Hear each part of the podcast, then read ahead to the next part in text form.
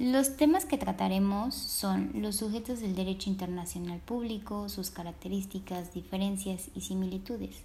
Pero para comprender un poquito mejor el tema, definiremos qué es el derecho internacional público.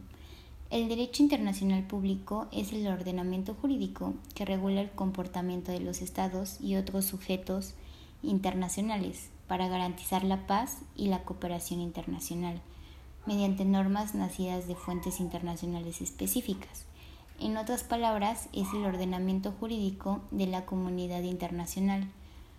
Ahora, los sujetos del derecho internacional son los estados, naciones, em, las organizaciones internacionales de mediación y acuerdo internacional, como lo son las, la Organización de las Naciones Unidas, la Organización Internacional del Trabajo, la comunidad beligerante y los movimientos de liberación nacional, en ciertos casos en que son reconocidos como actores políticos y no criminales. La persona física como sujeto pasivo del derecho internacional, pues recibe de este obligaciones y derechos.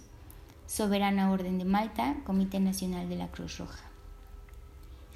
Eh, algunas de las características del derecho internacional público son que debe existir un bien común en la cooperación entre los estados, las relaciones están sujetas a leyes generales del desarrollo de la sociedad, los estados tienen el deber de mantener relaciones y mantener desarrollo de la consistencia pacífica, el desarrollo de las relaciones perfecciona las conquistas y los principios del derecho internacional público.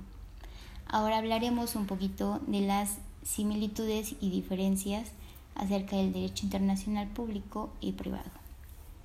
Em, sus similitudes son que ambas ramas del derecho internacional buscan la seguridad en el ámbito internacional, ambas comparten la misma fuente del derecho, que son los tratados internacionales, nacen de la costumbre internacional y algunas diferencias eh, podría ser que en el derecho público el sujeto más importante es el Estado, mientras que el derecho privado, el sujeto más importante es la persona como tal.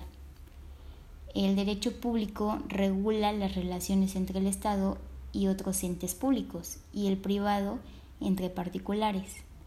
Y por último, el derecho público favorece los intereses colectivos, mientras que el privado los individuales.